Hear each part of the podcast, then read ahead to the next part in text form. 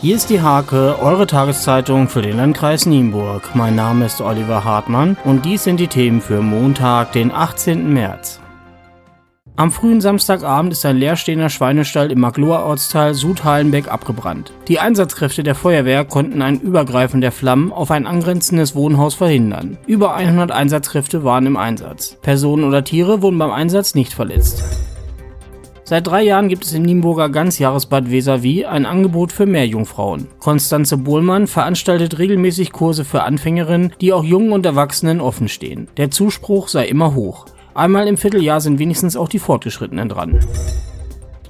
BASF investiert in Nienburg. Das Unternehmen hat nahe seines Katalysatorenwerkes eine ca. 200.000 Quadratmeter große Fläche gekauft. Sie soll als Reserve für mögliche Erweiterungen dienen. Der Fernsehjournalist Peter von Sassen nahm jetzt das Gasthaus Block in Siedenburg in Augenschein. Dort wird er am Freitag, 29. März, auf Einladung von Sonja Schwers vom Landfrauenverein Borstel einen Multimedia-Vortrag über die schwedische Kinderbuchautorin Astrid Lindgren halten.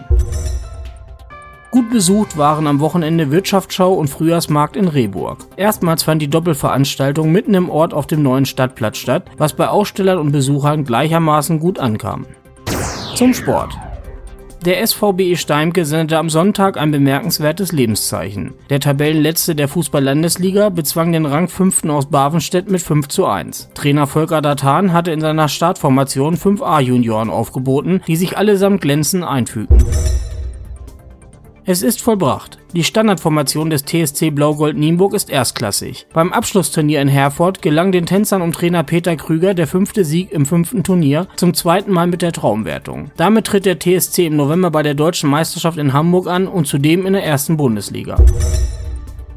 Die Oberliga-Handballer der HSG Nienburg haben ihre kleine Leistungsdelle ganz offensichtlich hinter sich gelassen. Nach dem Sieg im Nachholspiel gegen Lehrte folgte nun ein blitzsauberes 33 zu 19 gegen Plesse Hardenberg. Basis des Erfolgs war die Hammerabwehr. Die ließ in den ersten 42 Minuten nur 10 Gegentore zu. Diese und viele weitere Themen lest ihr in der Hake am Montag oder unter www.diehake.de.